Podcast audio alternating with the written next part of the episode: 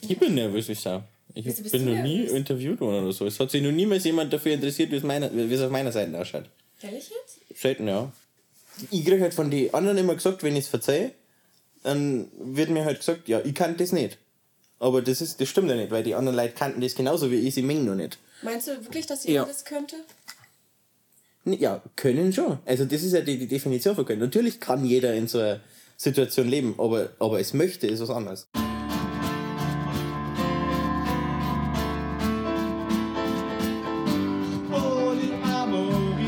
Da fühlt man sich wirklich schlecht. Also mir ist ziemlich dreckig gegangen. In, ja, das letzte Jahr über.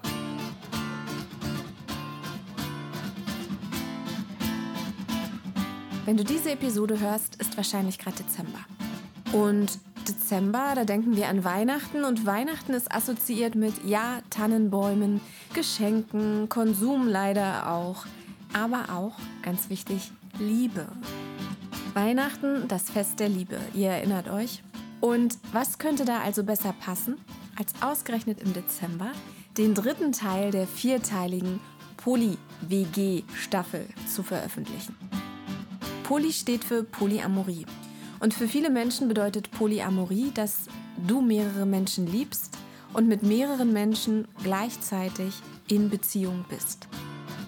Wie das jetzt genau aussehen kann, darum geht es in dieser Staffel.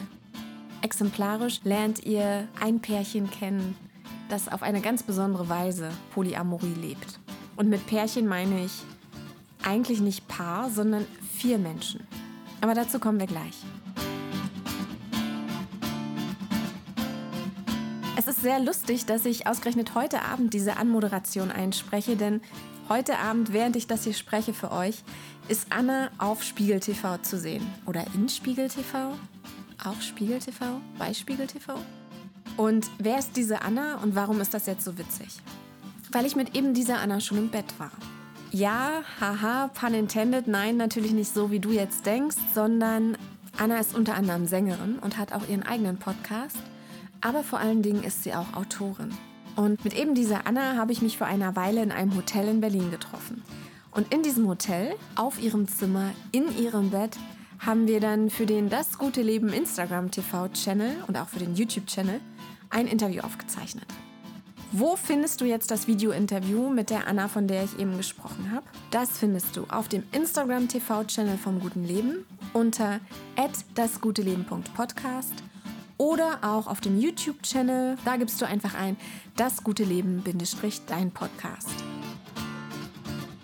Aber was hat das Ganze jetzt mit der heutigen Folge und der Poly-WG zu tun? Anna lebt, genau wie der Protagonist der heutigen Folge, auch in einer offenen Ehe. Und sie hat ein Buch über diese offene Ehe geschrieben. Und dieses Buch habe ich nicht nur selbst gelesen, sondern ich darf es euch auch zu Weihnachten schenken. Das heißt, vier Bücher zum Thema offene Ehe bringt euch der Das gute Leben Weihnachtsmann oder die Weihnachtsfrau. Und Muggel, mein heutiger Interviewpartner, und Anna, die besagte Autorin, die beiden leben in einer offenen Ehe, wie ich schon sagte, aber sie gestalten die komplett verschieden. Also wirklich unterschiedlicher könnte es gar nicht sein. Und wie du bestimmt schon mitbekommen hast, besteht der Sinn dieses Podcasts unter anderem darin, viele Meinungen zuzulassen und viele Meinungen zu spiegeln und zu kontrastieren und so weiter. Und deshalb dachte ich mir, wenn dich das Interview heute super inspiriert und du dich einfach noch weiter informieren und belesen möchtest, noch mehr zu diesen Themen wissen möchtest, dann wäre es doch super cool, wenn ich dir noch ein Buch schenken könnte wo es auch um das Thema offene Ehe geht, aber nochmal aus einer komplett anderen Perspektive, nochmal komplett anders gelebt, als die WG, die ich dir heute vorstelle, es tut. Wie bekommst du jetzt dein Buch? Du gehst auf den Gewinnspielpost zu der Episode von heute. Das kannst du auf Instagram tun oder auf Facebook. At dasguteleben.podcast für beide Social Media Accounts.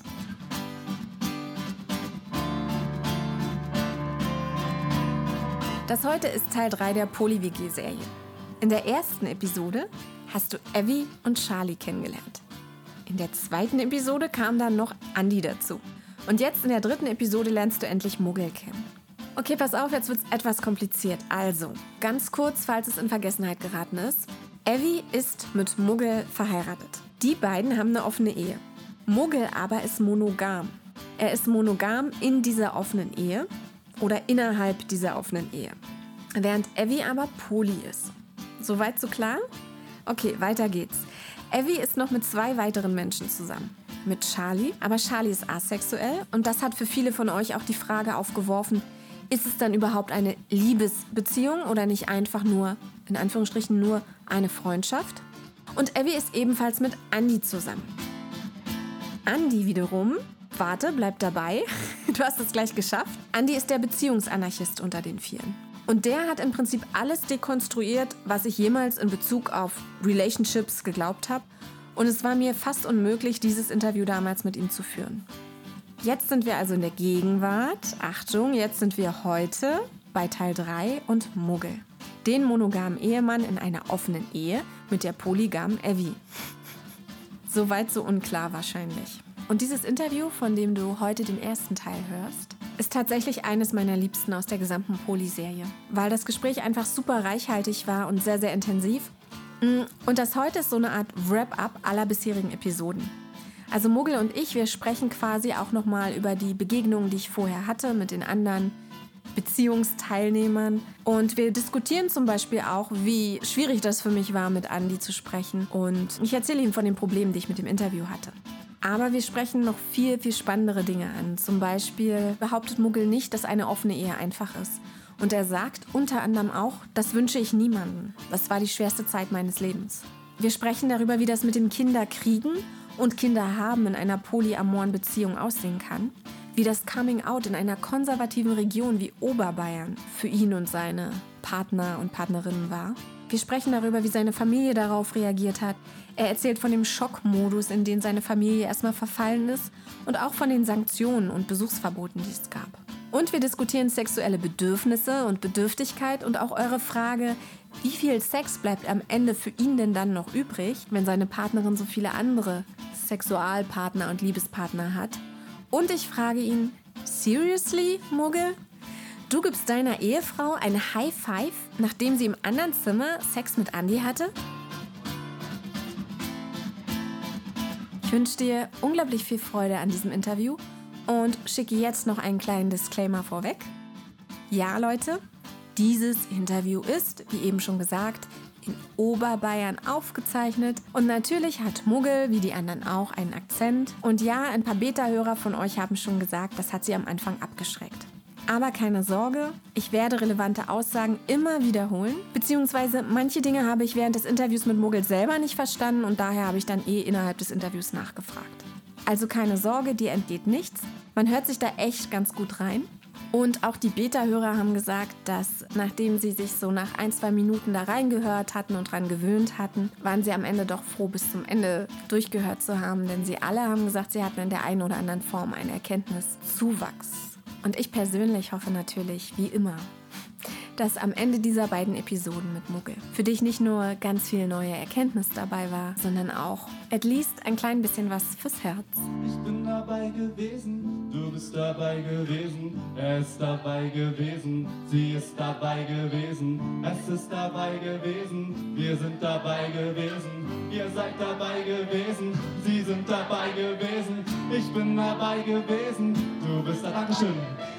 Er ist dabei gewesen, sie ist dabei gewesen, es ist dabei gewesen, wir sind dabei gewesen, ihr seid dabei gewesen. Nochmal. Ich bin dabei gewesen, du bist dabei gewesen, er ist dabei gewesen, sie ist dabei gewesen, es ist dabei gewesen, wir sind dabei gewesen, ihr seid dabei gewesen. Eins, zwei, fünf, zwölf.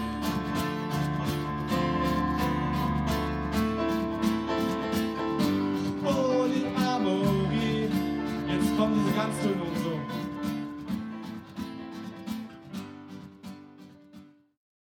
Also ich definiere können so äh, können und dabei glücklich sein sozusagen. Und Ja, das, würde ist, bezweifeln. das ist was anderes. Ja, das glaube ich auch nicht, dass das jeder kann. Also das glaube ich auf alle Fälle nicht, dass das jeder kann, weil das ist einfach nicht für jeden. Aber das ist ja, da musst du mit deiner Grundeinstellung schon anders angehen, weil was, was möchtest du im Leben erreichen, ist ja da eher die Frage. Was möchtest du denn erreichen?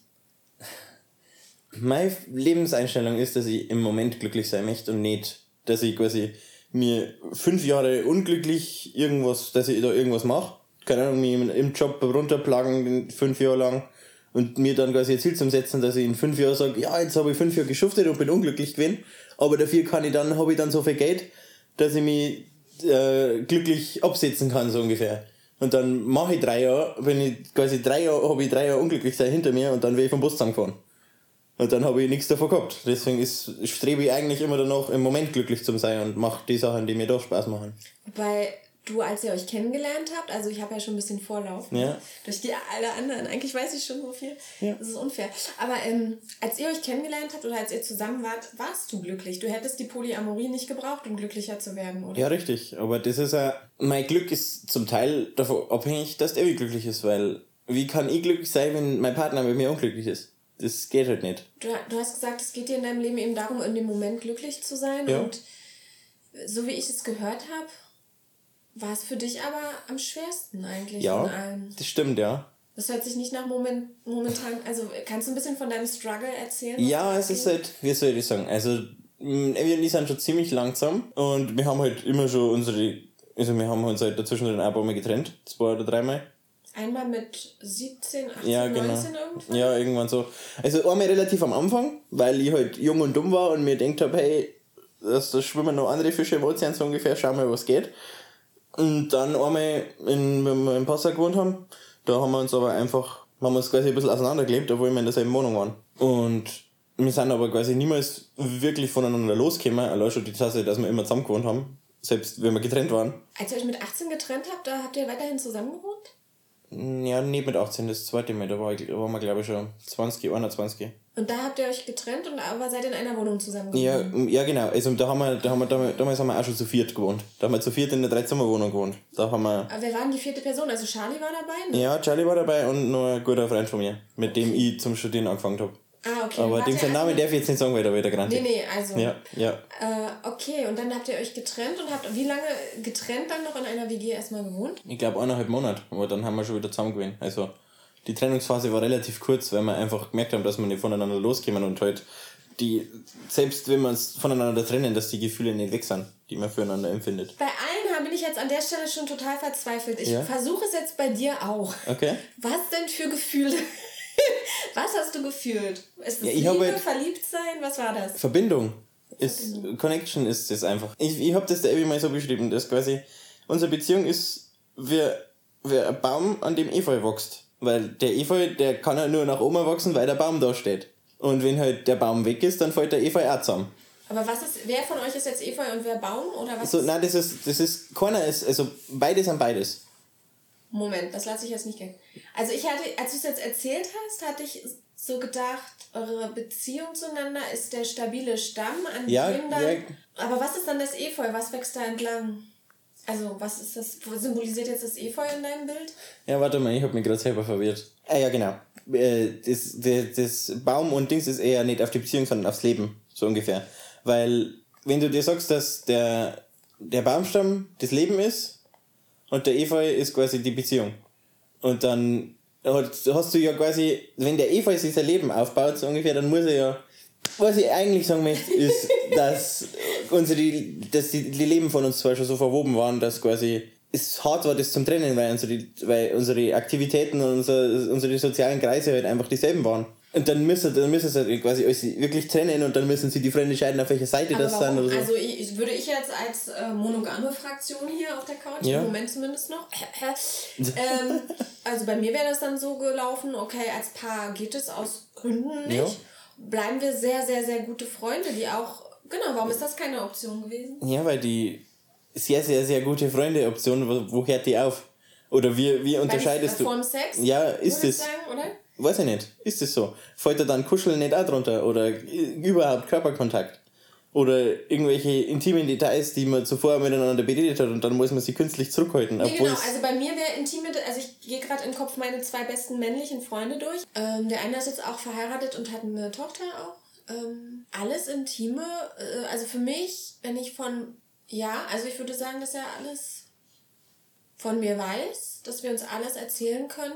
So, also da ist Verbindung, Intimität, Vertrauen, Nähe, das ist da. Ja. Was nicht da ist, das sind ja auch Kriterien, die man bei einer Beziehung ansetzen Ja. würde. Ne? Was nicht da ist, ist definitiv kein Kuscheln, kein Sex, kein Küssen. ja.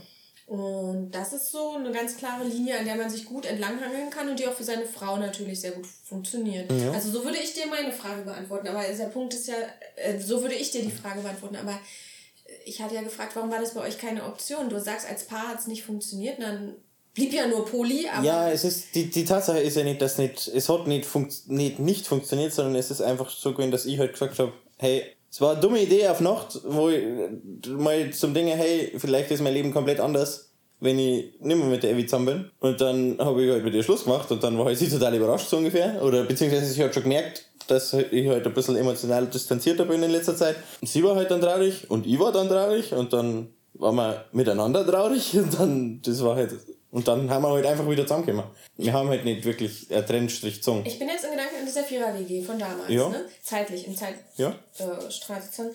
Und äh, das Einzige, was eigentlich bei euch nicht funktioniert hatte, waren diese Lebensrhythmen, ne? Oder Ja. gab es noch andere Sachen, wo es schwierig war in der Beziehung, bevor ihr euch getrennt hattet? Warum es zur Trennung erstmal kam für einen Monat? War das wirklich nur der unterschiedliche Lebensrhythmus? Nein, es war, es war, es sind Fail-Faktoren gewesen, weil äh, ein gewisser Teil von meiner Familie hat ewig schon niemals nicht richtig leiden können. Die sind nicht hergegangen und, ah, die ist komisch, weil die ist Veganer und die ist so anders wie mir und meine Leute sind sehr unoffen für Veränderungen. Das war halt, das hat halt, ich habe mich sehr von außen beeinflussen lassen, immer. Schon. Und das hat sich in den letzten paar Jahren sehr geändert, weil mir jetzt einfach wurscht ist, was andere Menschen sagen. Und es mir tatsächlich nur noch darum geht, was ich möchte. Und nicht, was andere Menschen. Da bist du, hast du mir auf jeden Fall was voraus. Ja. Also ich bin noch nicht auf dem Stand, äh, dass ich behaupten, ehrlichen Herzens behaupten kann, in jeder Minute meines Lebens ist es mir wirklich völlig egal, was andere von mir denken. Ja, es ist, nicht. es ist mir. Es ist mir nur noch. Es ist mir nicht egal von alle. Es ist mir nur bei den meisten egal. Und zwar bei den Menschen, die es mir nicht egal ist, sind die Menschen, mit denen ich halt, die halt wichtig für mich sind. Deren, deren Meinung mich tatsächlich interessiert. Welche wären das im Moment? Ja, alle da in der Wohnung. Also haben wir Andi, da haben wir Charlie und Abby. Ja, also, ja, größtenteils. Also, Evi ist halt ganz um, die, da interessiert es mich am meisten. Und Charlotte und der Andi sind halt, die kommen halt dann dahinter, aber Charlotte ist immer noch ein bisschen höher wie beim Andi, Wo, woran liegt es, dass Abby den höchsten Stellenwert hat? Weil die am wichtigsten für mich ist. Ja, ja, genau, aber wa- warum ist das so? Also einfach, weil du sie am meisten liebst oder weil ihr euch am längsten kennt? Ich weiß nicht, ob man, ich weiß nicht, ob man das, ob man das quasi festlegen kann, äh, dass Liebe eine Skala hat, so von 0 bis 10 oder so, und du liebst halt die Person A 10 und die Person B 7. Also, das ist glaube ich nicht so. Weil ich kenne Charlotte wesentlich länger wie Evi. Ja, deswegen ist das spannend für mich. Wa- Warum Abby? Warum ist die wichtiger als Bezugsperson? Ich meine, sie war meine erste Freundin, dann war sie ist jetzt meine Frau und wir leben miteinander und wir haben halt quasi, wir haben unsere Leben miteinander geplant und Charlotte ist halt immer, die haben wir halt mitgenommen. Genau, aber inzwischen ist es halt anders. Also inzwischen haben wir halt nicht mehr nur Evi und ich und Charlotte ist auch dabei, sondern inzwischen haben wir halt Evi, ich und Charlotte und dann ist es weitergegangen mit Evi, ich, Charlotte und Andy. Weil als ich Abby kennengelernt habe in der Bar und angefangen habe, mich mit Abby auseinanderzusetzen und auch mit dem Thema noch intensiver zu beschäftigen, kannte ich halt bis dato nur so dieses, was heißt nur, kannte ich dieses Konzept ähm, im Polybereich eben ganz stark mit Primär- und Sekundärbeziehungen. Und habe immer gedacht, Leute, für mich persönlich ist es aber irgendwie nicht so richtig Poly, wenn man da so ein Ranking drin hat. Ja, richtig, deswegen Wo- haben wir wo- das nicht. Wobei die Meinungen da auch stark auseinandergehen, wie ich gelernt Ja. habe. Aber ich sag mal, so war mein, mein Ansatz.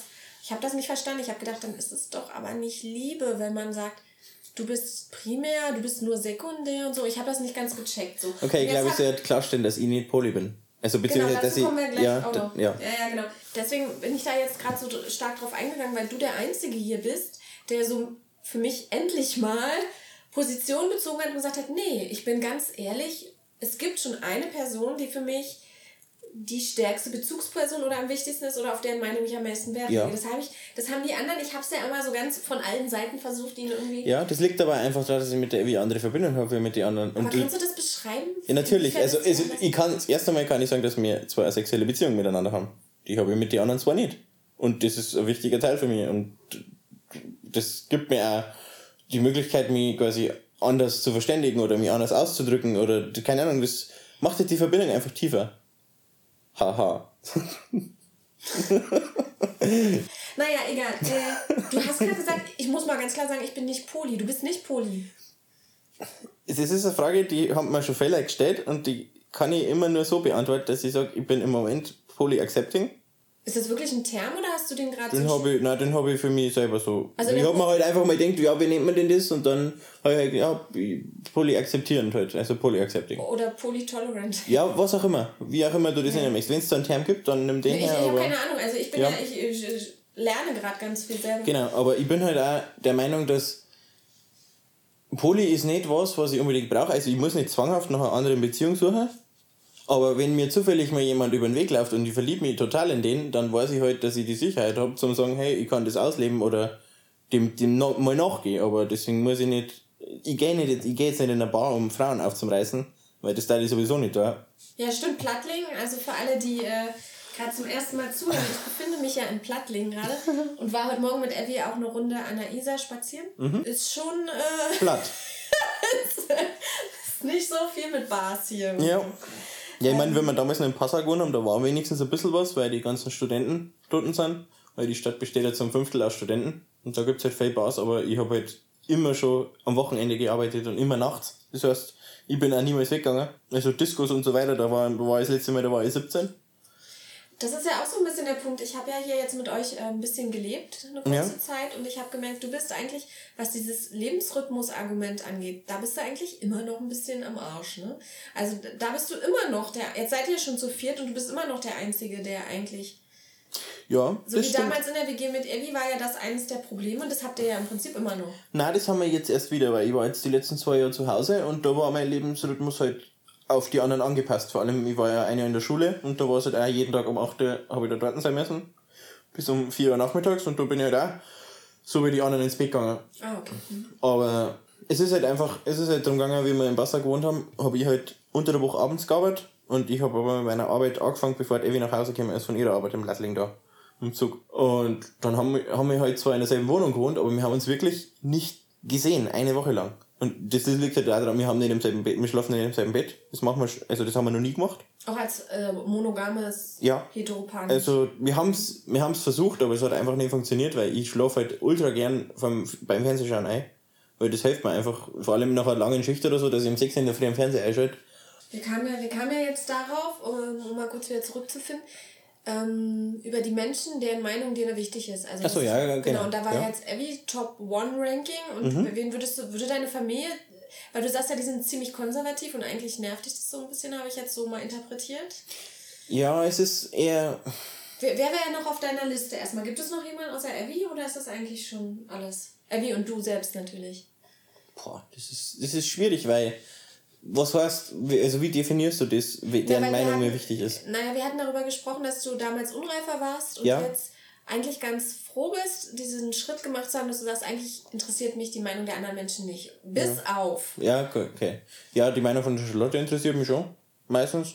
Aber die kann mir halt auch nur bei manchen Sachen kann sie einfach nicht mitreden. Also wenn, wenn man irgend, wenn es irgendwie im, im Bett kriselt zwischen Evi und mir oder so, dann kann sie einfach nicht mitreden, weil sie sich überhaupt nicht auskennt durch ihre wen, Asexualität. an wen wendest du dich da, wenn, wenn ihr Sex-Trouble habt? Boah. Hast du Freunde noch außerhalb so? Ja, schon, aber die sind alle. Also, die sind halt alle normale Menschen, die Was meisten. ist normal, monogames normal? Ja, richtig. Du weißt schon. Aber du, aber auch monogame Leute haben doch Sexprobleme. Also du könntest doch mit Ja, aber die meisten meiner Freunde sind so. Sie gehen jedes Wochenende fort, sind betrunken, reißen vielleicht irgendeine auf oder sie, sie reißen irgendeine auf, obwohl sie eine Freundin haben oder keine Ahnung. Also das. Und Gefühle, bra, geh mal weg damit. Also das sind Menschen, die sind nicht im Einklang mit ihren Gefühlen, die meisten. Also mit denen kannst du nicht reden über sowas. Und Wie alt sind die? so alt wie ich, 26, 27. Wir sind aber fast alle in Beziehungen auch, sagst du, oder? Ja, schon. Aber das ist halt, ich weiß nicht, andere Art von Beziehung. Wir, das, ist halt, das sind sicher Beziehungen, die, die heiraten und dann nach 20 Jahren schreien sie sich nur noch an und müssen eine Eheberatung machen und lassen sich dann scheiden. Weil sie nicht wissen, wie man miteinander redet. Evi hat in der Bar damals schon ein bisschen äh, davon gesprochen. Da hat sie auch schon mit Sexproblemen. Also da hat sie mir schon ein bisschen davon erzählt. Und so wie ich es jetzt in Erinnerung habe, hatte man das nicht mal überlegen, ist es. Es war ja nicht, dass ihr unterschiedliche Sachen mögt, sondern irgendwie nur.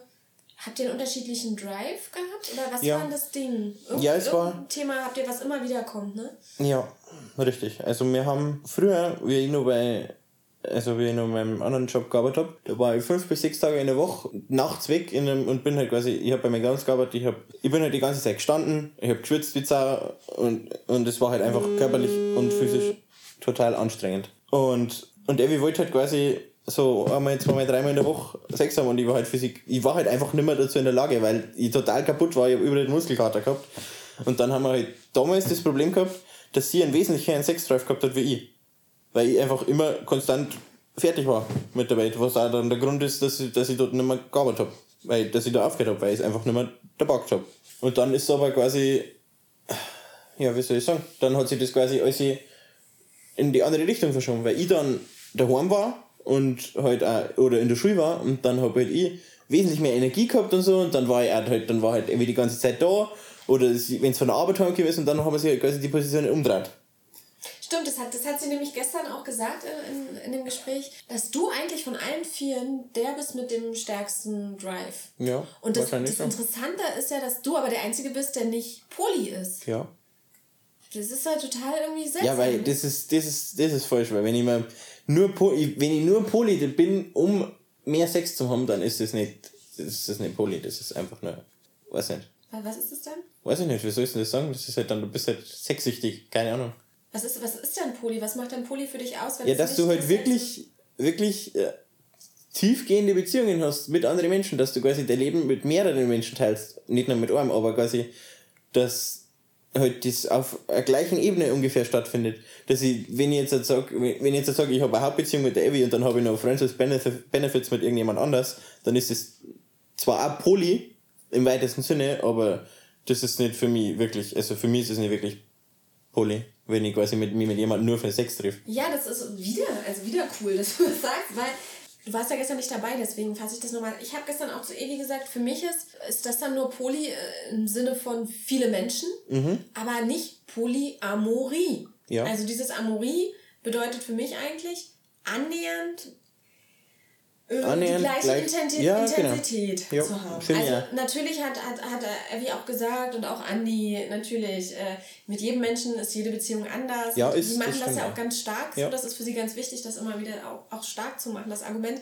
Das ist mir schon klar. Aber auch wenn ich drei Partner habe oder Partnerinnen, wie auch immer, und jede Beziehung individuell ist, kann sie ja trotzdem gleich intensiv mit jedem sein. Also nicht klar, mit dem einen rede ich mehr, mit dem nächsten habe ich mehr Sex, mit dem anderen gehe ich mehr ins Theater. Das ist mir schon klar. Oder wir, der eine ist politisch auf meiner Seite, der nächste nicht. Mhm. Das meine ich mit Intensität, meine ich wirklich diese, so eine, wie so eine Herzensverbundenheit, so ja. eine Tiefe.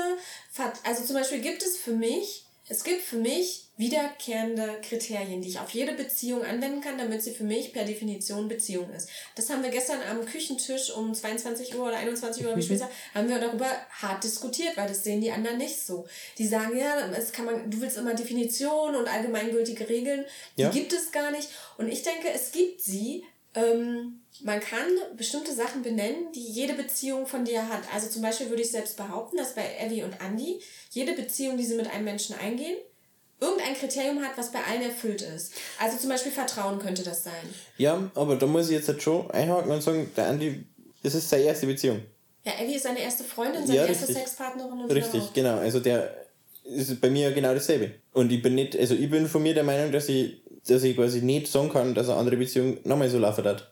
Oder, also wenn ich quasi eine zweite Freundin hätte oder so. Naja, Moment, was meinst du mit laufen, Ted? Also es gibt doch bestimmt Dinge, die dir wichtig sind und die da sein müssen, bevor du von einer Frau als deiner Freundin sprichst, oder? Das weiß ich nicht. Das weiß ich nicht, weil es noch nicht so war. Deswegen kann ich das nicht im Vorhinein sagen. Aber also, es, meinst, es, gibt natürlich, ich hab, es gibt natürlich Vorstellungen, die, die ich da habe. Kannst du ein paar benennen mal? Ja, sie muss halt, sie muss mich mögen, das war schon mal ein Vorteil und sie muss halt gerne Zeit mit mir verbringen. Also, ihr muss, ihr muss wichtig sein, wer ich bin. Und sie muss mich halt für den akzeptieren, der ich bin. Und also nicht versuchen, mich zu ändern. mal zusammen, so falls manche nicht so gut eure Sprache sprechen. Ja. Sie muss dich für das mögen, was du bist. Ja, genau. Und sie für mich mich mögen für wie ich bin. Also wer also meine Persönlichkeit. Und vor allem, sie muss sich interessieren für das, was du bist auch, ne? Hast ja, richtig. Ich finde zum Beispiel bei mir, was ist es bei mir? Vertrauen, Geborgenheit und Boah. Ja, also warte mal. Ja, aber das, also Vertrauen ist halt, das ist die Grundbasis, das muss bei jeder, ja, bei jeder menschlichen sage Beziehung. Ich, sage ich, ja, aber scheinbar sehen das ja nicht alle so. Ja, also, das kommt aber auch darauf an, wie du Vertrauen definierst, weil ich habe auch sehr viel Vertrauen in meine Freunde, aber zu denen habe ich keine, zu denen habe ich keine liebevollen Beziehungen. Genau. Also beziehungsweise natürlich empfinde ich Liebe für meine Freunde, aber auf eine familiäre Art und nicht auf eine sexuelle Attrakt Attraktivitätsart. Okay, dann anders. Was, was muss bei einer partnerschaftlichen Beziehung für dich dabei sein? Also man muss auf alle Fälle eine sexuelle Anziehung füreinander spüren, weil sonst das gehört einfach, bei mir gehört das dazu. Das genau, das wäre also sozusagen die Ne? Also man hat ja manchmal hat man ja eine platonische Frau als Freundin, mit der man gut reden kann. Ja. Und die andere wird aber die Partnerin. Und ja. was die beiden unterscheidet, wäre zum Beispiel sexuelle Anziehung. Meistens, ja, genau. Was natürlich dann total schwierig ist, wenn man sich die Beziehung zu Charlie anguckt, ne? Evie und Charlie. Das ja. hebelt ja schon wieder unsere ganze konstruierte. Ja, richtig. Das liegt aber einfach nur daran, dass du. Deswegen ist ja die, die Beziehung zwischen mir und der Charlotte so schwierig. Weil ich weiß nicht, ich kann das, das ist ja genau das, weil ich habe ich hab eine Beziehung zu Charlotte, aber ich habe nicht Charlotte ist nicht meine Freundin. Aber Charlotte ist halt auch nicht irgendein normaler Mensch für mich. Weil Charlotte ist quasi Familie, für die. Oh, wie soll ich sagen? Es wird sehr Game of Thrones da. Game of Thrones? Was, ja. wolltest, was wolltest du sagen? Ja, also, wenn Charlotte nicht asexuell war, dann da die schon versuchen, quasi Charlotte als meine Freundin zu gewinnen, so was ungefähr. Was hat das jetzt mit Game of Thrones? Was kam dir Ja, weil ich sagen wollte, ja, Charlotte ist quasi wie eine Schwester für mich. Äh, für die Gefühle habe, also hier so inzestmäßig, aber das ist ja wie bei Game of Thrones. Okay. Ja, ja aber vielleicht haben wir ja auch Game of Thrones äh, Fans, die hier zuhören. Ja. okay. Ja, nein, es ist halt, also das mit der Asexualität, das habe ich auch lange verstanden. Da hab ich, bin ich halt einfach da gestanden und habe mir gedacht, das ist, das ist halt nicht normal. Und dann habe ich aber irgendwann aufgehört, beziehungsweise habe ich darüber nachgedacht, was für mich das eigentlich heißt, was normal bedeutet. Und dann bin ich halt draufgekommen, dass normal für mich bedeutet, dass das was ist, was ich anderen Menschen sagen kann, ohne Angst davor zu haben müssen, dass die über mich urteilen. Was das die ist anderen eine Definition. Warte mal, die wiederhole ich nochmal. Normal ist das, von dem du anderen Leuten erzählen kannst, ohne dass sie sich davor. Ohne dass sie über mich urteilen. Dass ja, genau. dich verurteilen. Also normal ist halt was, alles, was so durchschnittlich ist, dass es keine Angst auslöst vor, vor Zurückweisung. Ja, genau. Trifft es ganz gut. Ja, dann war ja euer Coming Out eine heiße Nummer. Magst du mir davon erzählen? Ja, können wir gerne machen. Also das war, ja, das war schwierig. Weil, also früher wollte ich halt wirklich, ich wollte eine Familie, wollte Mann, Frau, Kind, Haus. Das war, was ich früher wollte und ein schönes Auto. Aber das hat sich halt im Laufe der Jahre für mich immer weiter geändert. Und das ist aber bei meiner Familie niemals so angekommen. Weil die haben halt immer nur gemeint, ja, aber früher, da holst du doch das und das und das. Weil du hast mit drei Jahren mal gesagt, du möchtest Zahnarzt werden, also musst du Zahnarzt werden. Und dies ist halt, also Veränderung ist was, was Leute nicht akzeptieren können. Und für mich hat sich das halt geändert, dass ich, dass ich das nicht mehr brauche. Quasi Kinder oder ein Haus oder so. Also ich gehe ja noch mit.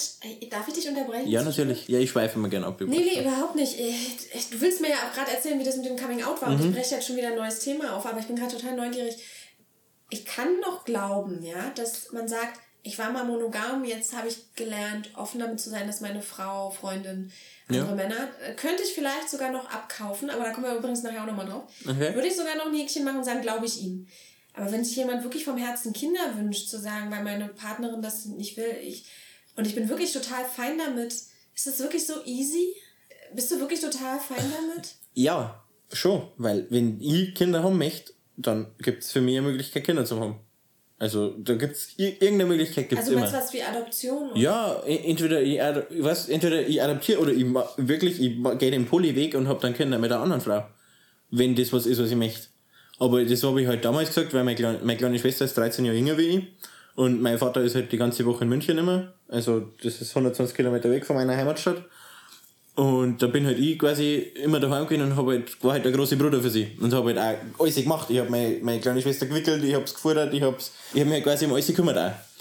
Und das habe ich halt schon genossen, muss ich sagen. Und das ist auch was, was ich mir vorstellen kann, wieder zum da beim, beim Baby. Aber. Äh, also, wie weißt du, dass es sein kann, dass du irgendwann mit Kindern ankommst? Ja, ja, natürlich. Aber ich weiß halt auch, dass sie keine Kinder möchte.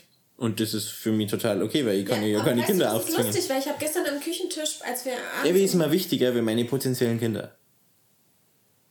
Ja, nee, das ist gar nicht meine Frage, sondern ja? äh, ich habe nämlich die drei gestern gefragt, äh, das war echt wie bei Hart aber herzlich oder so, also diese ganzen krassen Politformate, wo man sich so gegenüber sitzt und so wie auf dem heißen Stuhl. Ich saß da so ganz alleine auf verlorenem Posten und habe versucht, so eine Fahne hochzuhalten für für meine Werte, hallo. Ja. So, und äh, jedenfalls, und die drei so bam, bam, alles so dekonstruiert, was mhm. ich da so vorsichtig auf, auf, vorbringen wollte.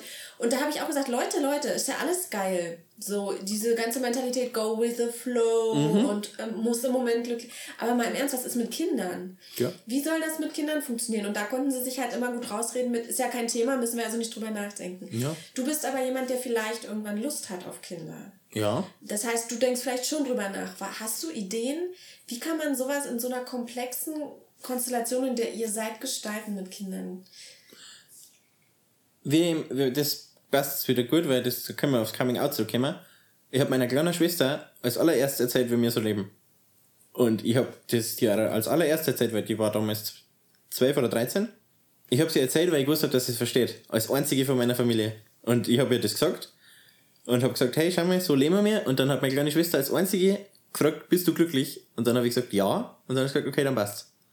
Und das war halt einfach, das war die, die einzige, die das gefragt hat. Und auch die dann quasi das akzeptiert hat.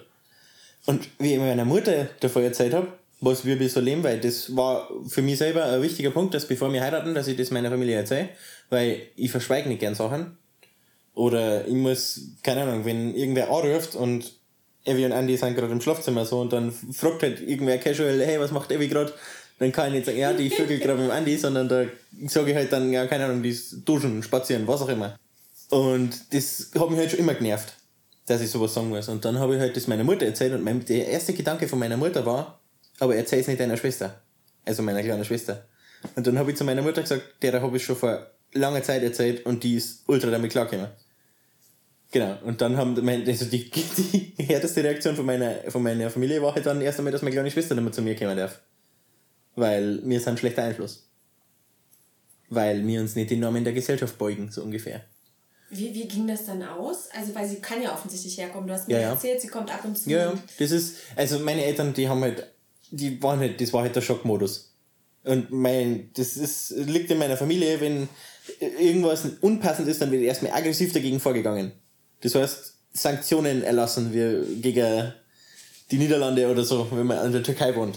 Und dann war halt das für meinen Vater der logische Schluss oder für meine Mutter auch, dass die quasi am Anfang gesagt haben, ja, wir wissen noch nicht, wie wir damit umgehen sollen. Deswegen darf Lisa auch nicht damit umgehen, sondern, also meine kleine Schwester, sondern die wird halt einfach mal davor abgeschottet. Sodass da ja kein böser Einfluss kommen kann. Gut, aber die sind dann klargekommen und Ich weiß nicht, ob sie es akzeptiert haben oder ob sie es einfach ignorieren. Weil das ist auch eine gute Taktik, die sehr gut funktioniert bei uns in der Familie, dass einfach alles totgeschwiegen wird. Oder, aber ich glaube eigentlich, dass meine Mutter hat es auf alle Fälle akzeptiert und mein Vater, dem ist glaube ich wurscht. Mein Opa, dem ich es auch gesagt habe, weil unsere Familie hängt sehr nah zusammen, der hat da irgendwie Hausverbot erteilt. Die darf immer noch nicht wieder rausfahren, was dazu geführt hat, dass ich nicht mehr rausfahre, weil das möchte ich mir nicht bieten lassen. Aussifahr heißt, zu den Eltern fährst du nicht mehr. Äh, nein, zu meinen Großeltern. Ah, die wohnen nicht in einem Haus. zusammen. Ah, ja, ja, ja, okay. Nein. Die Worte, die mit meinem Großvater im Moment wechselt, beschränken sich auf Hi und auf Wiedersehen. Und wie, wie du meinte, du kamst jetzt darauf, mir das zu erzählen, weil ich eigentlich nach Kindern gefragt habe, wie das funktionieren kann in der Konstellation mit Kindern. Mhm. Ich bin der Meinung, dass wenn du quasi Kinder vorher erzählst, wie das, wie das, auch, wie das anders laufen kann, außer, außer das, was halt in der Gesellschaft mitkriegen, dann sind die dafür sehr offen. Weil das ist genau das, weil ich habe meiner Schwester gesagt, schau mal, wir leben so, und sie hat gesagt, bist du glücklich? Und dann habe ich gesagt, ja, und dann hat sie gesagt, das passt. Ich glaube manchmal auch, dass viele Menschen monogam leben, ist gar nicht so sehr, weil sie es total falsch finden, anders zu leben, sondern es ist irgendwie erscheint es mir echt übersichtlicher und einfach auch praktischer. Es ist einfacher, wenn ich einen, in meinem Fall jetzt Mann zum Beispiel habe und sage, ich will Kinder mit dir und wenn ich dann meinen Job wechseln will, haben wir das nur unter uns zu klären, als wenn ich noch äh, 20 andere im Boot habe. Das ist aber auch so bei mir halt. Wenn ich jetzt sage, hey, ich mag irgendwann in Wasser wohnen, dann sagen, dann, oder wegen der Arbeit, dass ich nicht einmal hin und herfahren muss, dann mache ich das einfach. Und wenn ich halt dann, dann. Aber wenn ja. du zwei Kinder in der Zwischenzeit hättest, die hier mit leben würden, ginge das halt nicht so einfach, ne? Wieso, dann müsste die halt, ich darf halt meine Kinder da nicht einbringen, wenn zwei von die, wenn Charlotte oder der Andi sagen, sie mögen da keine Kinder haben. Die haben genauso das Anrecht auf die Wohnung wie ich. Das hat dann mit dem nichts zu tun.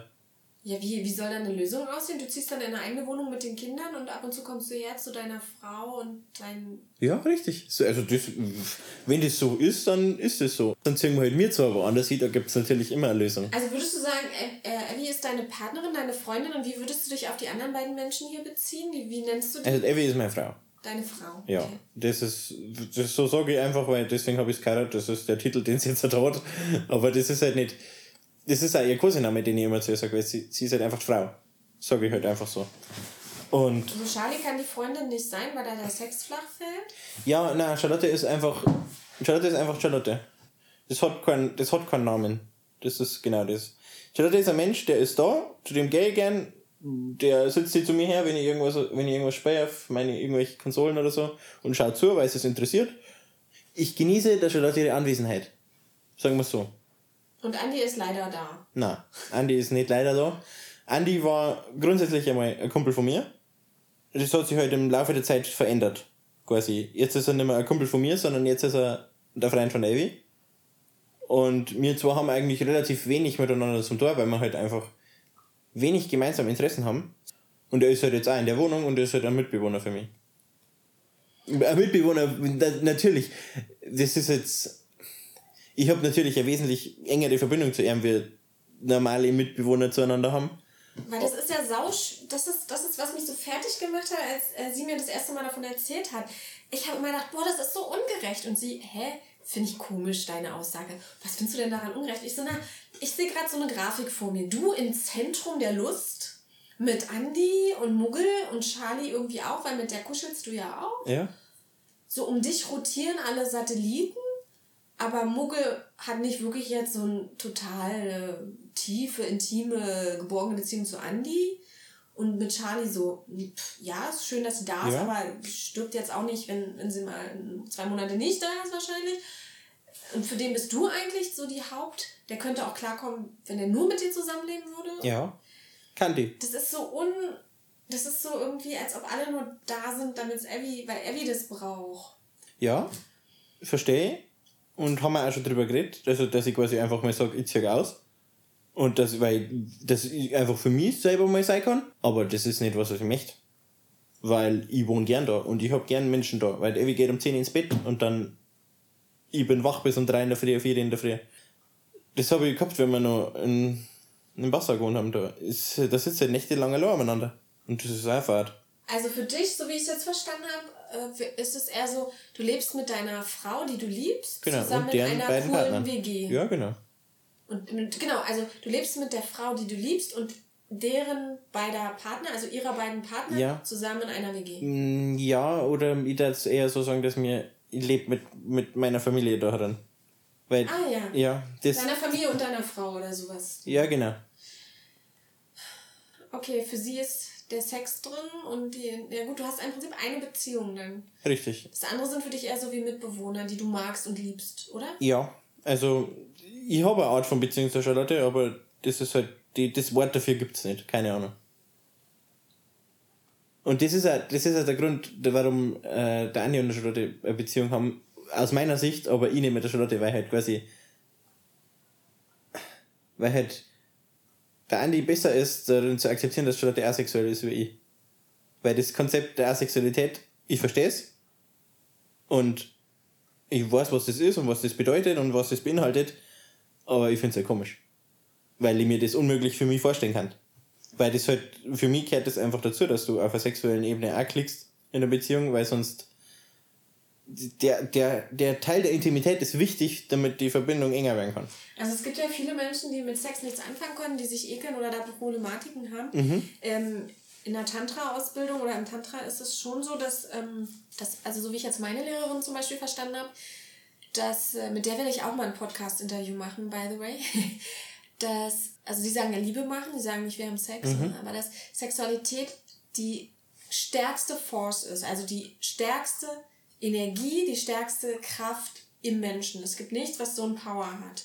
Und deswegen. Kann ähm, ja. Und deswegen kann man ja auch zum Beispiel ähm, diese, diese Power nutzen, um Projekte voranzutreiben, indem man dem jetzt nicht nachgibt, sondern die Power sozusagen ähm, Umlenkt. nutzt und um. Also das ist jetzt sehr stark vereinfacht, wahrscheinlich würde sie mich äh, gerade schlagen mit, mit meiner laienhaften Erklärung hier, aber insofern verstehe ich dich, dass du sagst, es ist für mich komisch, dass Menschen das nicht haben.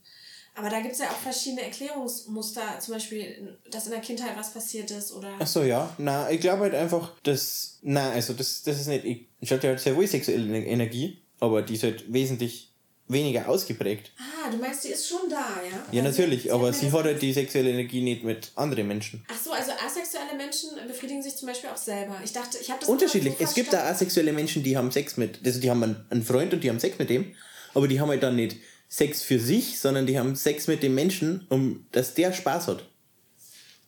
Ja, na, also die genießen das schon, aber sie müssen es nicht haben.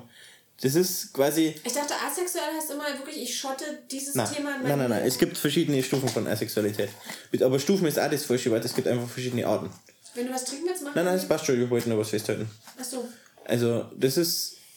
Es gibt, also wie Charlotte gesagt hat, sie ist asexuell und so weiter, habe ich mir auch erst einmal in das Thema eingearbeitet und zum Schauen, was das überhaupt bedeutet und so. Und da habe ich halt ein Video gesehen, wo halt verschiedene asexuelle Personen gesagt haben, wie das so ist. Und da war halt ein Video drin von so Menschen wie Charlotte, die quasi, ich, da möchte jemand anders ein Körperteil von sich in mir einstecken, das kann ich überhaupt nicht haben, möchte ich nicht. Aber dann gibt es natürlich asexuelle Menschen, die sagen, ja, mein Partner macht das Spaß und mich stört's nicht. Warum, warum soll ich ihm dann quasi nichts Gutes da, so ungefähr? Und die gibt, Menschen gibt's halt auch. Und die sind aber trotzdem asexuell, weil die Daten keinen Sex haben von sich aus. Und das sind halt auch die unterschiedlichen Arten von asexuell. Und wir sind schon wieder abgeschweift vom Outing, ja. wie kamen wir jetzt äh, eigentlich auf Charlotte schon wieder? Egal. Weil du das mit den Kindern wissen wolltest. Ja, aber, Ja. weißt du? Okay, lass uns noch mal ganz kurz Ja. zurückspringen. Nochmal. Ja, gern. Da ist also deine Frau. Ja.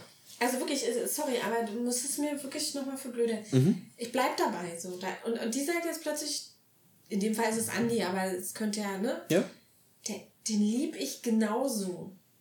Was macht das mit dir? Als es, jetzt bist du vielleicht die coole Sau, aber so warst du ja nicht immer. Gesagt, Ja. Sag mal, beschreib mir mal, was hat es mit dir gemacht und wie war der Prozess dahin? Was hattest du für Kämpfe zu kämpfen Oh innerlich? Gott. Hast du ein paar Stunden Zeit? Ich habe ein paar Stunden Zeit, lass uns einmal noch was trinken. Ja? Ja. Können wir gerne machen. Also.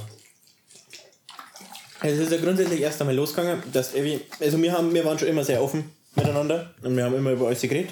Also wenn wir irgendwo unterwegs waren oder so und da ist halt eine hübsche Frau vorbeigelaufen und dann habe ich gesagt, hey schau mal, die schaut hübsch aus und dann schaut Evi hier und sagt, oh ja, stimmt. Verstehst? Also sowas, dass ich andere Frauen nicht mehr hübsch finden darf oder dass sie einfach andere Männer nicht hübsch finden darf, das habe ich das da legt man sich halt einfach auf, wenn man sagt, ja, nur weil ich jetzt den anderen Partner habe, finde ich an die anderen nicht mehr hübsch. Das ergibt halt einfach für mich keinen Sinn. Genau.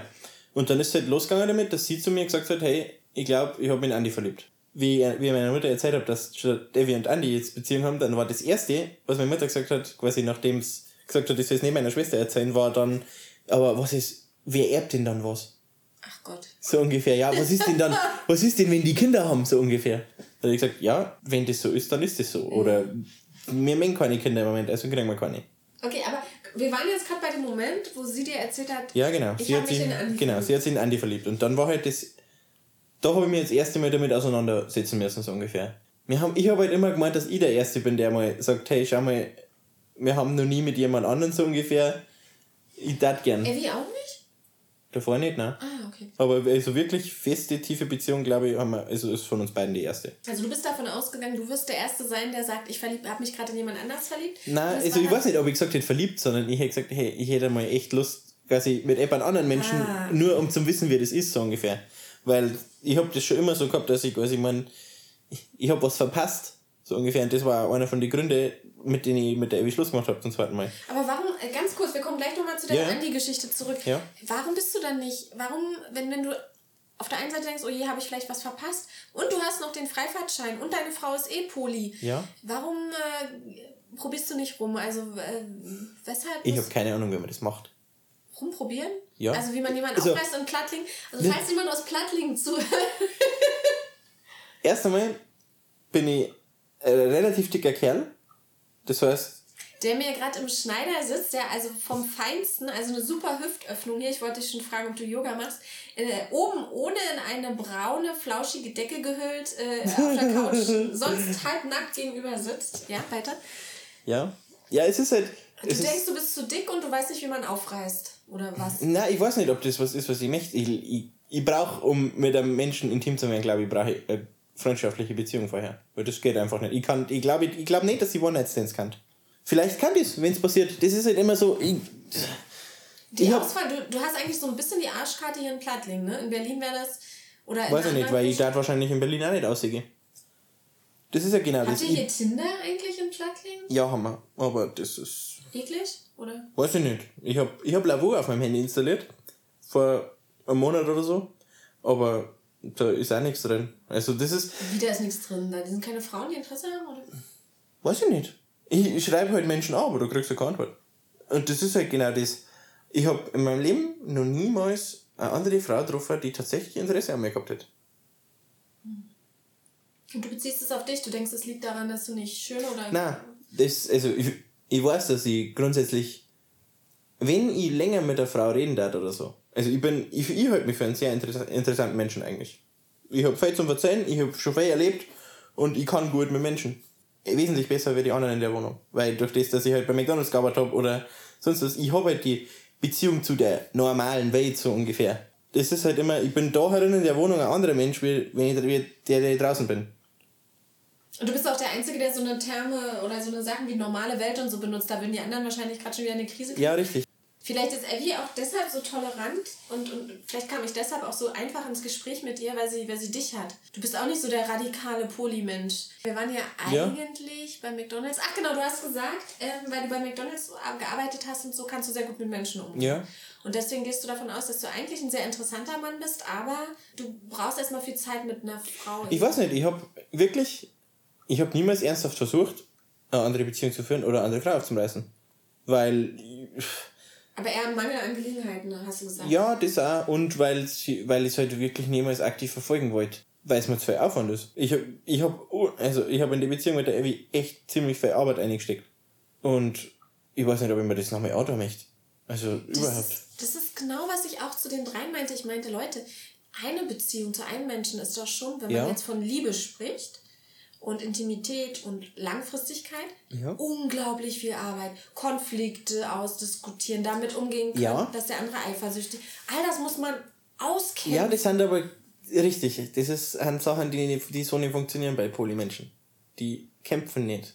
Die akzeptieren oder gehen, glaube ich. Weil das ist zum Beispiel, der, der Andi und Evi, die haben keine Konflikte. Die streiten nicht. ja also nur weil sie sich ähnlich sind, nicht weil sie. An sich, Charlotte und Evi streiten auch nicht. Keiner streitet. Das ist genau das. Deswegen ist das auch, deswegen bin ich da immer so einzeln erinnert. Weil ich bin halt schon gerne mal einer, der sagt, hey, schau mal, das stört mich. Und Evi ist halt, ich kann einfach das Beispiel bringen, das ich immer bringe, und das ist Haar in der Duschen. Weil ich bin immer der, der einen Abfluss mit dem Abflussreiniger sauber machen muss, weil Duschen immer übergeht, weil so viel Haar im, im Dings drin. Im, Haare in der Dusche, Haare in der Dusche. Ja, okay. genau. Mhm. Genau, und wir haben da so ein Sieb und dann musst du halt nach dem Duschen deine Haare rausfischen. Und ich hab halt, das, ich mag das nicht, wenn, die, wenn der Haar drin liegt nach dem Duschen. Und deswegen mache ich die Duschen immer, nachdem ich fertig bin, sauber und tue halt alle meine Haare raus. Und die anderen machen das manchmal nicht. Und dann bin halt ich so und sag, hey, wer war als letztes duschen, könnt ihr bitte euch eine Haare raus? Und dann war's keiner. Und dann, und Evi ist halt so, ja, wenn's dich stört, dann mach's halt einfach selber. Und das ist halt, und ich stehe halt da und sage, nein, das sehe ich nicht ein, dass ich das da muss, wenn das was ist, was mich ekelt. Oder wenn ich das nicht da möchte einfach. Da kann, da ist doch nicht zu viel verlangt, dass andere Menschen hinter sich selbst sauber machen. Aber das ist zu viel verlangt, weil das, die anderen machen das ja nicht mit Absicht. Die wissen, dass mir das wichtig ist, aber manchmal vergessen das einfach. Und dann soll halt ich nicht militant sein in dem Punkt und sagen, hey, mach das mal jetzt bitte wer, oder beim zehnten Mal soll ich nicht grantig werden, weil die werden auch nicht grantig. Und das ist was, was, und ich habe halt mein Leben lang mit meiner Familie gestritten, also mit meiner Schwester, das ist, wenn wir uns, wenn wir uns sehen, dann fangen wir innerhalb von zwei Minuten zum Streiten an. Das ist aber einfach nur die Methode, in der wir kommunizieren. Ja, ich meine, genau, ich glaube, wir beide meinen auch gerade das Gleiche. Wenn wir von Streiten sprechen, meinen wir nicht sich anschreien und beleidigen. Ja, richtig. Sondern eher so Einfach ein bisschen angeregt, dass sie unterhalten. angeregte ja, genau. Unterhalten. Ja. Äh, und auch äh, vor allen Dingen, Einmal seinen Standpunkt verteidigen, wenn es ein bisschen Arbeit ist. Und nicht einfach sagen, ja, mir ist eigentlich eh wurscht. Wenn du sagst, Poly-Leute streiten nicht, die kämpfen nicht, äh, als These jetzt mal im Raum stehen Mhm. lassen, dann ist für mich die Frage, wie wachsen die dann? Weil für mich war immer so, dass ich in einer Beziehung dadurch wachse, dass Verschiedenartigkeit da ist. Ja. Und wenn die zu einem Konflikt oder Problem führt, dass man dann darüber spricht und guckt, was sind die Bedürfnisse des Partners, was sind meine eigenen, warum tue ich das, was, was ist meine Strategie, was ist mein Gefühl, was ich damit verbinde, was brauche ich. Und dass man äh, dann so äh, das austauscht, so GFK-mäßig, äh, gewaltfreie Kommunikation oder sowas, äh, und dann einen Konsens vielleicht findet oder eine Lösung oder eine Strategie oder einfach erstmal nur sich empathisch verbindet, weil man jetzt weiß, was, was bei dem anderen Ja. los ist. So. Wenn ich das aber nicht habe, weil ich sage, jeder Mensch ähm, hat halt eine Berechtigung so zu sein und ich bin mit allem fein und es gibt für nichts. Äh, Ja. Wie wachse ich denn dann als Paar, als Polypaar? Was, wie definierst du wachsen? Wo möchtest du hinwachsen? Was, was soll, was äh, löst den Wachstumsprozess Wachsen, aus? Also mit wachsen meine ich, gute Frage, vielen Dank. Mit wachsen meine ich ähm, verändern äh, und oder weiter werden. Also soll heißen, ich muss es ja jetzt nicht, sagen wir mal, ich hier bin vegan Mhm. und ich möchte das auch nicht verändern, aber ich, ich spinne jetzt mal, ich war militant und habe zu allen anderen gesagt, ihr seid Mörder. Ja. Und jetzt habe ich, bin ich konfrontiert mit einem Partner, den ich liebe und ich wusste nicht, der ist aber Fleischfresser. Mhm. Und ähm, ich möchte ihn aber nicht verlieren. Also ich Ja. wähle nicht die Variante zu gehen, sondern ich konfrontiere mich jetzt damit und wir tauschen uns aus und ich verstehe, was ihn treibt. Und, Ja. Und ich muss jetzt das durchstehen, das auszuhalten. Also muss ich ja nicht, aber ich, ich möchte Ja. das jetzt mal aushalten. Und dann wachse ich daran. Das heißt, ich verändere mich nicht im Sinne von, ich ändere meinen Veganismus, äh, sondern ich verändere mich in terms of, ich werde weiter. Ähm, mein Blick auf die Welt wird weiter, ich werde vielleicht entspannter mit Mhm. Und das anderen. darfst du nur für eine Person machen, mit der du in einer Beziehung bist. Ja, aber mit denen ich auch einen Kampf kämpfe. Und das meine ich, wenn, wenn die halt nie Kämpfe kämpfen. Ja, es, das geht aber auch nur, wenn der andere ein militanter Fleischfresser ist. Verstehst du? Das ist halt, wenn dein Partner dann sagt, wenn du, du sagst, du bist absolut militanter Veganer und Tier, Fleisch essen ist Mord und wie kannst du nur? Und er sagt, es ist mir eigentlich nicht so wichtig, dass ich Fleisch esse, für die verzichte ich gern drauf. Dann gibt es nichts zum Streiten. Okay, okay, äh, guter Punkt. Aber trotzdem eine Frage, wie wächst man? Wie wächst man in einer Beziehung, wenn, wenn alles okay ist und keiner militant und go with the flow, chill, chill? Wächst man dann trotzdem nur anders durch Erlebnisse, gemeinsame Reisen oder wie wächst man? Ich dachte immer, man wächst durch Konflikte. Ja, also Polymenschen haben auch Konflikte, aber die haben andere Konflikte. Also ich habe zum Beispiel mit der Evi ziemlich oft Konflikte. Das liegt aber einfach nur daran, dass, ich quasi mich schwerer tue im Sachen akzeptieren. Oder damit umgehe. Das ist halt, ich bin mit der Evi not zusammen, weil ich das möchte. Und nicht, weil ich mich dazu gezwungen fühle oder dass ich Angst davor habe, allein zu sein sondern ich bin da, weil ich das möchte. Und ich habe mir oft die Frage gestellt, ob, das, ob ich jetzt halt quasi mit der neuen Veränderung, die gekommen ist, wie zum Beispiel, sie ist Veganer geworden, habe mich gefragt, ist das was, was ich möchte, dass ich mich quasi schlecht fühle, wenn ich daheim sitze und ich brate mir einen Schnitzel oder ich esse einen Burger? Ist das was, mit dem ich umgehen kann? Und dann war mir, bin ich halt, ich halt, bin ich halt in mich gegangen und habe mir die Frage gestellt. Und dann ist, war die Antwort, ja, damit kann ich umgehen. Also sie hat gesagt, sie kann damit umgehen. Ja, und ich habe auch gesagt, dass ich, kann damit umgehen. Und das sind, dann haben halt immer härtere Punkte gekommen. Wie, kann ich damit umgehen, dass meine Frau sich in einen anderen Mann verliebt hat? Und dann bin ich halt da gesessen, hab ziemlich hart überlegt und unter hart überlegen ist halt auch, da kommen halt dann auch so Punkte wie, wo ich an den Kopf schmeiße, wie kannst du nur, was ist los mit dir? Aber ich muss halt auch akzeptieren, dass die macht das ja nicht, um mich zum Ärgern. Evi ist ja nicht, Evi ist nicht Poli, nur damit ich mich, damit ich mich darüber ärgern kann, dass sie Poli ist. Was aber nicht ändert, dass du dich schlecht damit gefühlt hast, Richtig. zumindest am Anfang. Und Genau, und deswegen muss ich mich halt immer fragen, ob, ich, ob das was ist, was ich noch möchte für mich selber. Wie hast du diesen Schritt geschafft von eigentlich bin ich monogam und mir würde Abby reichen äh, zu oh mein Gott, jetzt stöhnen die da im Nebenzimmer, ich möchte ausrasten und raus und, und ihm in die Fresse hauen oder Mhm. äh, und- das ist eine Frage und bist du ein eifersüchtiger Mensch, wäre erstmal vielleicht die Voraus... Ich bin ein eifersüchtiger Mensch. Oder ich war ein eifersüchtiger Mensch. Fühlt sich für dich Eifersucht auch so wie so ein brennendes Feuer an? Oder? Absolut. Gut, okay, das Aber- hatten wir nämlich gestern das Thema, d- ähm, da sollte ich beschreiben, wie sich Eifersucht anfühlt, weil das keiner kannte, das Mhm. Gefühl. Da habe ich auch gedacht, ey, Ja, ich bin hier ein Freak. Alter. Ich bin der Freak hier in der WG. Ja, das, das, das ist auch was. Ich bin der Freak in der, in der WG hier, das habe ich mir auch schon oft gedacht. Wenn die dich dann so angucken und sagen, Eifersucht, ja, Das betrifft dich doch überhaupt nicht so ungefähr, ja? Ja, aber okay, also du bist auch Ja. eifersüchtig gewesen oder du kennst das Gefühl. Ja. Okay, und wie geht man, wie hast du diesen Step geschafft von äh, monogam eifersüchtig zu, die poppen im Nebenzimmer, die haben Sex, die machen Liebe im Nebenzimmer, die stöhnen da rum und du liegst hier und du hörst vielleicht noch das Bett gegen die Wand klatschen. Da würde ich ja austicken. Ja. War am Anfang also. Also das ist mir, das war am Anfang echt schlimm. Also da bin ich da gesessen Und habe hab mir halt gedacht, hey, was soll das? Oder es geht, ja- es geht nur darum, quasi, wenn ich sage, hey, ich bin scharf. Und dann sagt Evi halt, nein, ich habe halt keine Lust auf die und dann zehn Minuten später verschwindet Andi im Schlafzimmer. So ungefähr. Also da fühlt man sich manchmal echt scheiße. Und das kann ich, das, da ich, das wünsche ich keinem. Da fühlt man sich wirklich schlecht. Also mir ist ziemlich dreckig gegangen. In, ja, das letzte Jahr über.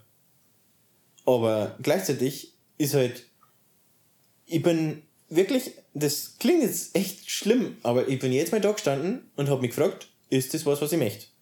Ist meine Beziehung zu der Evi mir so wichtig, dass ich da durch kann?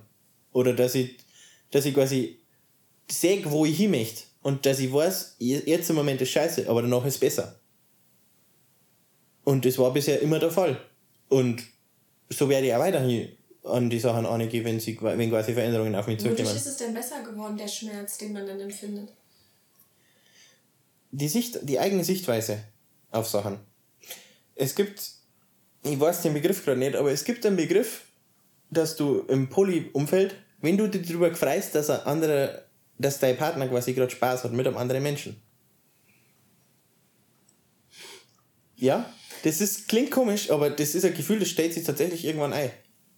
Das hat sich bei dir eingestellt? Ja, wenn Evi quasi aus dem Schlafzimmer kommt und ist gerade fertig mit dem Andi und so und dann kommt's um und dann sage ich, hey, und wie war's? Und sie sagt, geil, dann kriegt's High Five und fertig. Und jetzt erklär mir diesen Schritt von, das ist so ein Gefühl, du fühlst dich so scheiße, das wünsche ich keinem. Ja. Zitat Ende. Mhm. Zu High Five, Alte. Ja. Du musst halt einfach von deinen eigenen Normen loslassen, wenn du auf den anderen Punkt kommen möchtest.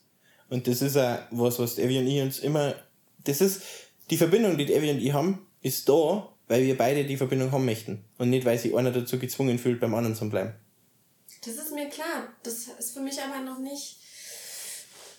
Also ich, ich bin erstmal ganz praktisch. Ich, ich habe jetzt so, ne, also ich stelle mir jetzt so vor, so ich liege jetzt gerade im Bett, ich, hab- du hast beschrieben, ich habe vielleicht auch Lust auf Sex, habe mich gerade sogar noch angeboten, hey, wie wär's? Ähm, so, habe so Ja. an dem anderen angefangen rumzumachen. Und die sagt, oh nee, äh, nee, ich gehe jetzt rüber ins andere Zimmer zu Andi. So. Und ich stehe da so und dann höre ich die Geräusche und von diesem Gefühl, was man dann hat zu High Five, da brauche ich ein bisschen mehr als die Antwort, lass einfach deine Glaubenssätze, deine Normen und deine ganze Erziehung, lass einfach los, dann ist alles, also das ist, gib mal, was passiert wirklich so viel kleinschrittiger für die Leute, die gerade anfangen, sich damit zu beschäftigen und die gerade den Schmerz vielleicht noch haben. Ja. Es ist, ich habe schon oft versucht, das zu beschreiben.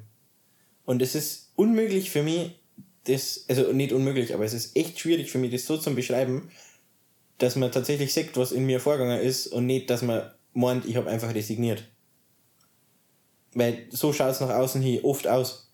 Dass ich halt einfach, das ist auch was meine, meine große Schwester, also meine, meine größere von meiner kleinen Schwester mir vorgeworfen hat. Dass ich halt einfach, ich habe keine Eier und ich, ich lasse halt mir quasi von der Evi auf der Nase rumtanzen. Aber das ist halt nicht der Fall. Also du bist für dein Gefühl innerlich eigentlich gewachsen, du hast einen inneren Prozess hingelegt. Absolut, ich bin, ich bin Und- so und- froh, dass ich das gemacht habe. Und alle anderen nehmen es aber so wahr, wie du hast nur resigniert. Mhm. Und dieser innere Prozess, versuch's einfach, vielleicht verstehe ich es ja. Was passiert da mit einem und was denkt man, was fühlt man und was verändert sich? Boah. Man. Hm. Ich glaube, es ist wirklich Akzeptanz. Es ist, das, das ist, es klingt jetzt zwar total langweilig und unspektakulär, aber das ist einfach, man muss sich einfach manchmal mit Sachen abfinden. Und das sind halt Sachen, mit denen ich habe ich mich abgefunden. Im Sinne von, ich habe es akzeptiert, nicht, ich muss einfach so hinnehmen, weil es halt so ist. Oder weil ich halt nicht die Eier habe, um zu sagen, hey, ich lasse das nicht mit mir machen, ich gehe jetzt. Und an dem Punkt bin ich öfters gestanden. Dass ich quasi, dass Evi mir gesagt hat, hey, schau mal, so und so wie es jetzt ist, kann es nicht weitergehen. Ich möchte das, ich möchte halt gern, dass das jetzt so läuft. Und kannst du damit umgehen oder nicht? Es steht dir jederzeit frei zu gehen. Und natürlich haben wir dann beide traurig, aber manchmal, Evi wäre bereit, äh, wär bereit gewesen, eure Beziehung zu sacrificen, was sagt man denn zu? ja, unsere Beziehung dafür zu opfern, dass sie Poli sein kann. Weil sie gesehen hat, dass quasi nicht nur mit mir allein geht. Für sie. Aber dann denke ich wieder, ist die Liebe nicht stark genug zu dir? Das ist wieder eine monogame Denke, aber Ja, deswegen absolut. bin ich ja hier, um es von dir zu lernen. Ja. ich habe mich halt auch oft gefragt, ob ich, also ich habe mich ziemlich schlecht gefühlt, so quasi wie, mache ich irgendwas falsch? Bin ich im Bett nicht gut genug oder bin ich zu dick? Bin ich, habe ich nicht genug Geld? Das sind Sachen, die habe ich mich oft gefragt. So quasi, bin ich nicht, bin ich einfach nicht ausreichend? Und das ist, also das ist schon ziemlich hart, wenn du dir das fragst. Oder fragen musst. Oder wenn halt dein Partner quasi sagt, hey, ich habe jetzt im Moment gerade überhaupt keinen Bock auf die, sondern auf meinen anderen Partner. Und das ist halt, du, das fühlst, du fühlst dich am Anfang persönlich angegriffen. Und da, auf den Punkt musst, musst du deine eigene Sichtweise ändern.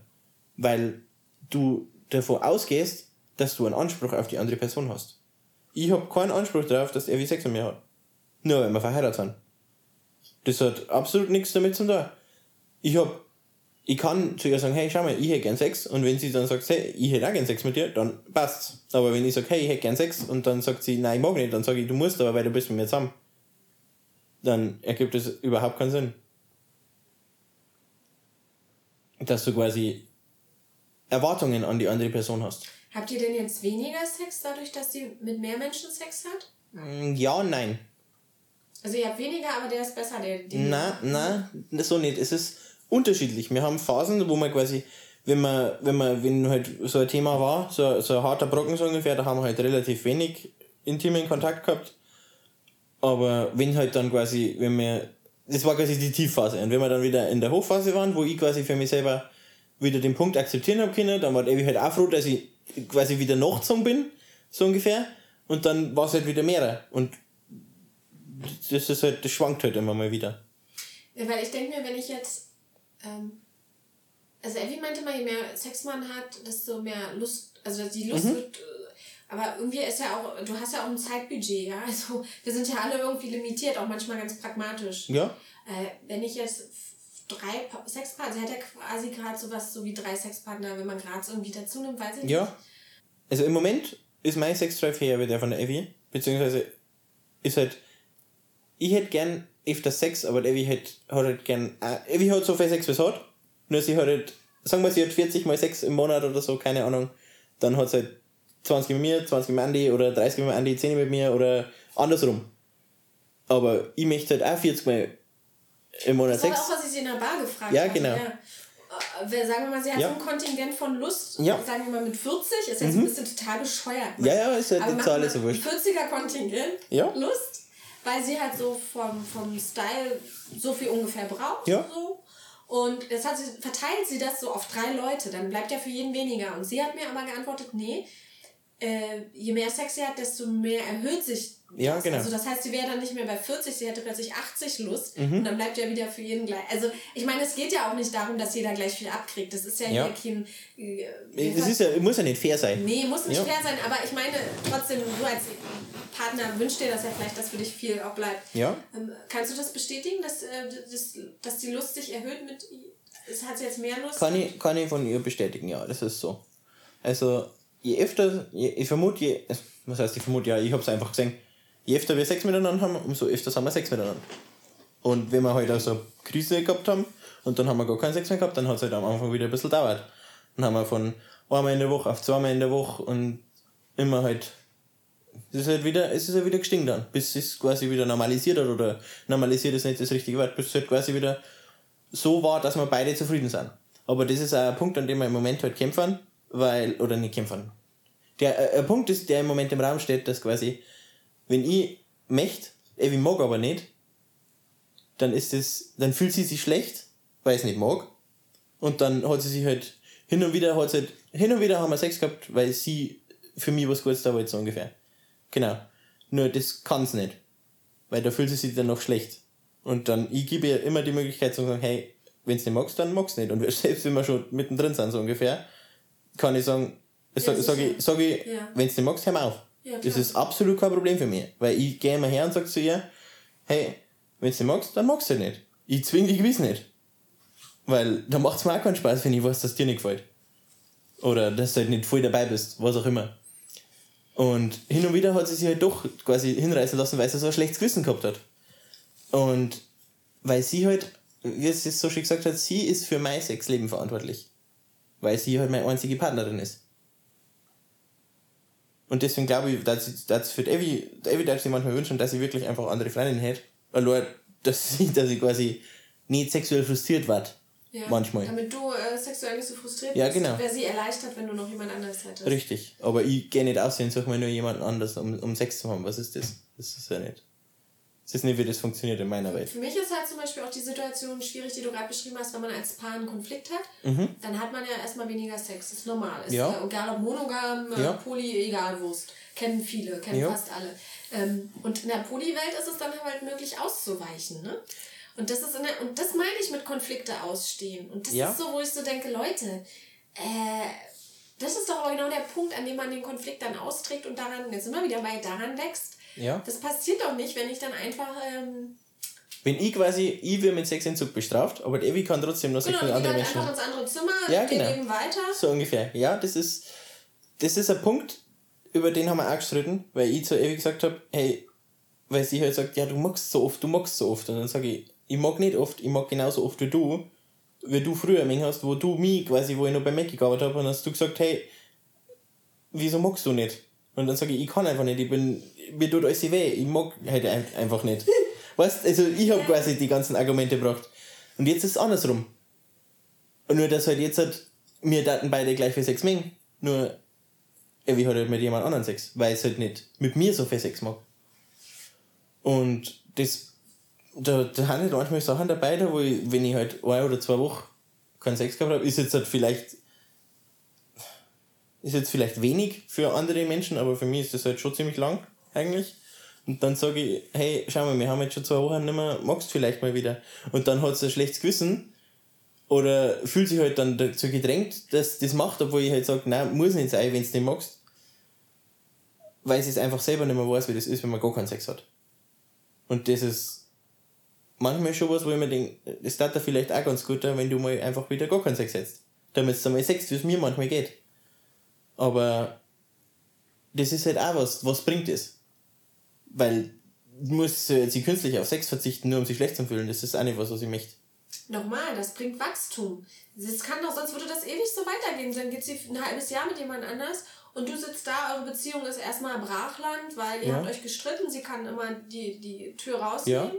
Ja. Wenn man sozusagen ein bisschen, wenn man wirklich dieses Monogame hat, Ja. ist man eher gezwungen, sich an einen Tisch zu setzen und zu sagen, pass auf, wir haben seit einem Monat keinen Sex, irgendwas läuft schief, lass uns reden. Diesen Ja. Druck habt ihr ja dann gar nicht. Ja, aber wir wissen, dass wir, also wir reden darüber und haben da dann. Wir haben Sex, wenn wir uns, wenn wir uns gegenseitig vertrauen. Genau. Und das Vertrauen ist halt manchmal zerrüttet, weil wir gestritten haben. Und selbst wenn dann das Vertrauen wieder aufgebaut ist, dauert es einfach ein bisschen, bis es wieder sich normalisiert. Okay. Das ist eher. Es ist nicht eher, dass wir, wir haben einen Monat keinen Sex miteinander und haben dann das Problem erst und reden darüber, sondern wir reden darüber und lösen das Problem quasi und dann dauert es halt einfach wieder, bis das normalisiert. Und ich hab halt, ich bin halt schon da gestanden und hab, ja, was tue ich denn jetzt? Ich habe einen Herrn Sextreffen mit meiner Frau. Was soll ich tun? Und die, die eine Möglichkeit war halt quasi die offensichtlichste, dass ich halt einfach öfters masturbiere oder so, aber das ist halt in meiner Welt nicht dasselbe. Und dann es ist halt einfach wirklich nicht dasselbe, wie wenn du jetzt Sex mit jemand anderen hast. Oder ich finde mich halt einfach damit ab. Dass ich manchmal einfach Empfindungen habe und dann werden die halt nicht erfüllt. Und das ist was, wo ich quasi sagen muss, dass das dasselbe ist, weil ich bin halt, ich habe beim Essen quasi dasselbe Problem. Aber das Essen kann sich halt, das Essen kann halt nicht nein sagen, das wird halt einfach von mir gegessen und deswegen bin ich halt so dick. Und ich kann halt dann, beim Sex ist halt, da kann halt die andere Person einfach nein sagen. Und dann muss ich halt damit umgehen. Weil das hat absolut keinen Einfluss drauf, ob der Andi da ist oder nicht, oder der, der in Graz, das hat damit nichts zu tun. Weil Evi kann auch nur einmal in der Woche Lust auf mich haben, wenn die anderen nicht da sind. Und dann muss ich auch damit umgehen. Das hat mit Poly nichts zu tun, das hat einfach mit der menschlichen Einstellung an sich zu tun. Weil der andere Mensch ist, der ist nicht verpflichtet, mit dir Sex zu haben. Das ist klar, aber das ist auch in einer monogamen Beziehung so. Richtig, genau. Ich würde ganz, ganz kurz eine Toilettenpause einlegen. Mach das, kein Stress. Und.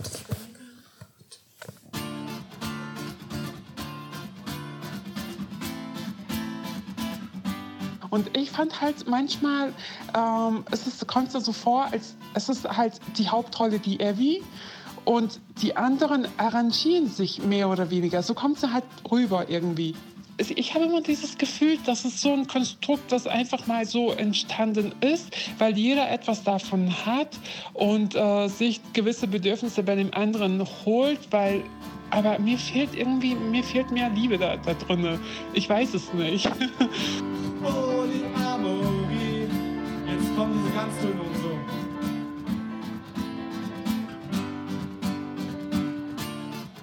So Leute, also denkt dran, wenn ihr ein Buch gewinnen wollt zum Thema offene Ehe, offene Beziehung, dann geht auf Instagram unter dasguteleben.podcast oder auf Facebook unter dasguteleben.podcast auf den Gewinnspielpost und den Rest erfahrt ihr dann dort und schreibt dann einfach in die Kommentare und dann wünsche ich euch wunderschöne Weihnachten, das Fest der Liebe und ähm, I wish you a Merry Christmas.